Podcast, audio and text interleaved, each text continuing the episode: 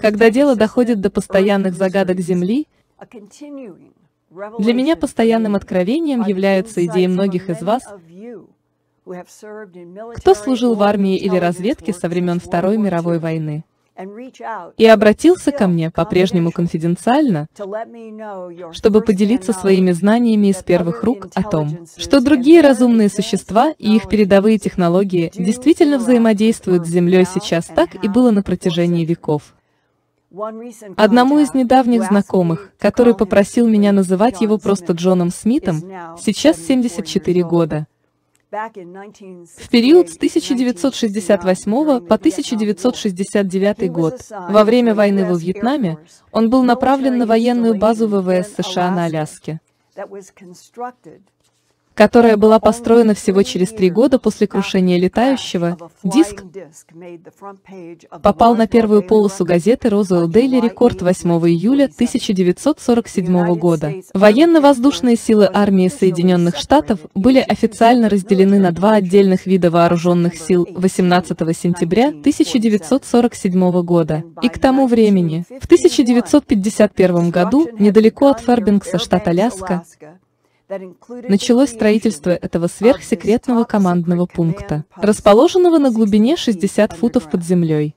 Это место называлось штаб-квартирой 744-й эскадрильи Управления воздушными судами оповещения, военно-воздушная станция Мёрфи-Доум, штат Аляска.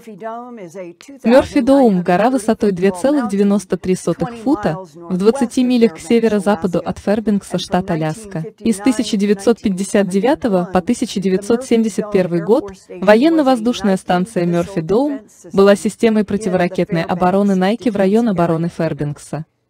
В Мёрфи осталось одно оставшееся сооружение – радиолокационная станция дальнего действия. Ее цель состоит в том, чтобы обнаруживать военные воздушные угрозы издалека, чтобы их можно было перехватить. Во время работы Джона Смита там с 1968 по 69 год. У него был совершенно секретный допуск для того, чтобы разъезжать по генералам и другим высокопоставленным лицам. И этот совершенно секретный допуск также позволил ему спуститься по длинному лестничному пролету к современному компьютеризированному командному пункту 60 футах под землей. В августе 1968 года каждый сотрудник военно-воздушной базы Литл Рок получил приказ отправиться во Вьетнам, и я имею в виду каждого из нас. Так вот, в то время моя жена была на девятом месяце беременности, и я не хотел туда ехать. У меня был друг из отдела кадров. Я попросил его найти мне работу где-нибудь помимо Вьетнама. Он позвонил мне и сказал, я нашел работу, на которую вы имеете право. Так что я поговорил с ним. Он говорит, что это задание касается сверхсекретной базы или объекта на Аляске. И еще он говорит, что вы можете получить вот это, если захотите. И я сказал, конечно, это было бы здорово. Сказал он, в этом есть и плохая сторона. Вам придется уехать через две недели. Так что я пошел и согласился на это. Я провел две недели дома в Тюйлорле, а потом меня отправили на Аляску. В Мёрфи, штат Аляска, не так ли? Вы совершенно правы. А это примерно в 20 милях к северо-западу от Фербингса? Вы совершенно правы. Вы пробыли там с сентября 1968 по 1969 год? Вы совершенно правы. Как же так получилось, что вы узнали о существовании большого подземного сооружения в Мёрфи-Доум?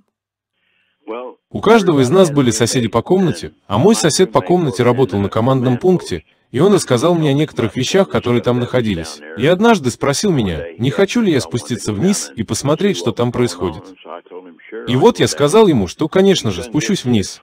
Пришлось выйти наружу, а там был дверной проем, который вел к лестнице, ведущей вниз. Это была длинная лестница. Она находилась примерно в 60 футах от уровня земли. А еще там внизу стоят охранники, которые впустят вас внутрь. А я стоял наверху, на самом верху, внутри операционной зоны. Мне не разрешили спуститься вниз и посмотреть на компьютеры.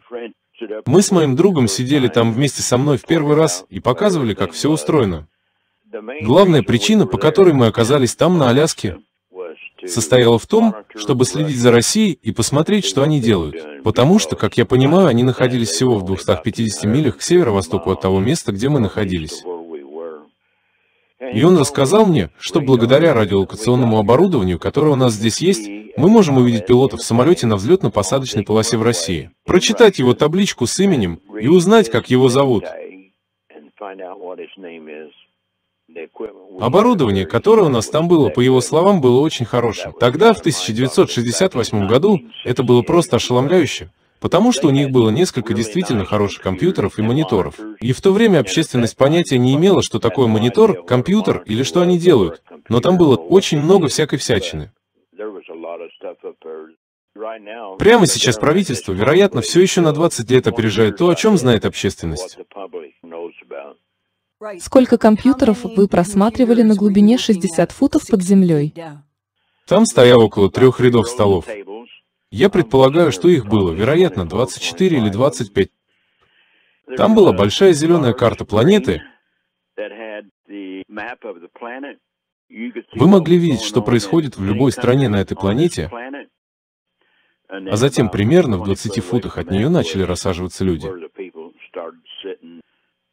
На этом экране появлялся любой самолет или объект, находившийся в воздухе,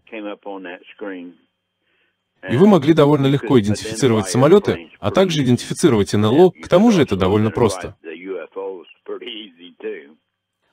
А почему ваши друзья узнали, что это были НЛО? Потому что, очевидно, люди, которые отвечали за командный пункт там, внизу, рассказали ему, кто они такие. А поделился ли он с вами тем, что они ему сказали?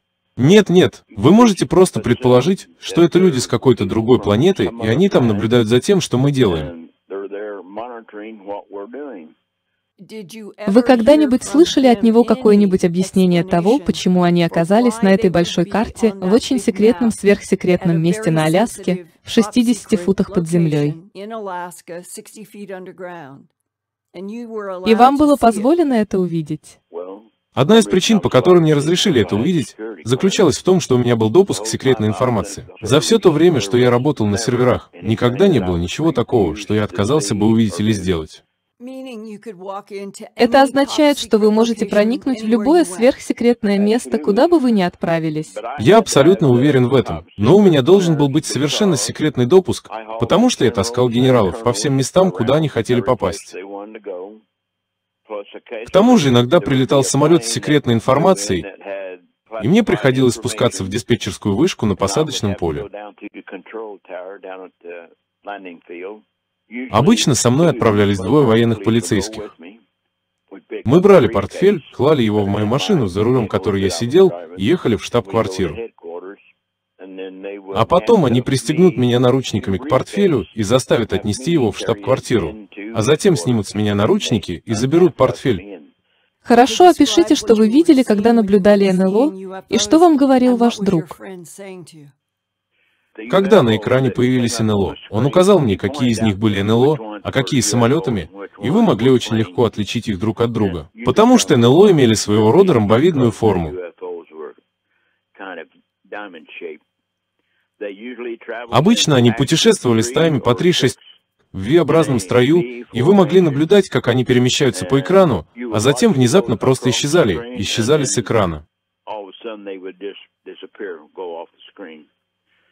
Точно так же и к тому, чтобы появиться на экране.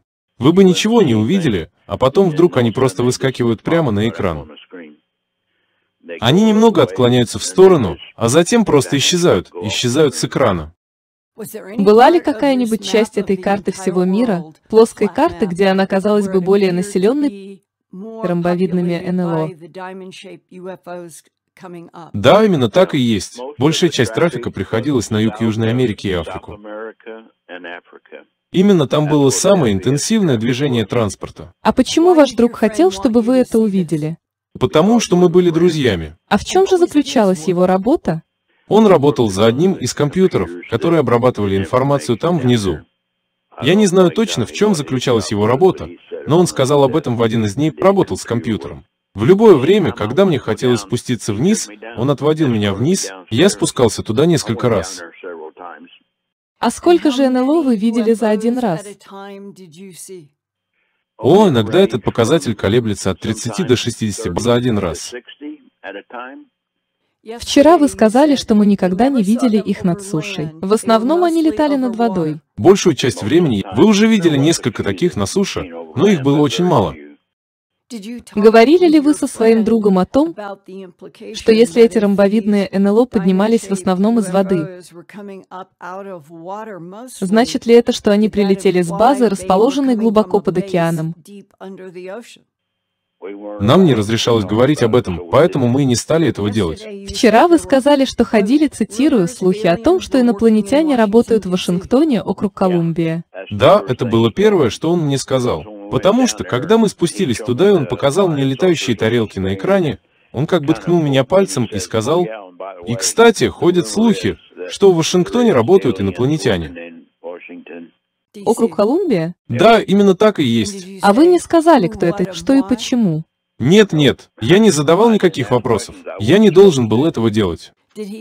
А он хотя бы намекнул вам, как они выглядели? Нет, он этого не делал. Вы также сказали, цитирую, что у нас было три больших радарных купола, и большие НЛО парили над ними примерно в 30-40 футах, и каждый из НЛО был 100 футов в диаметре.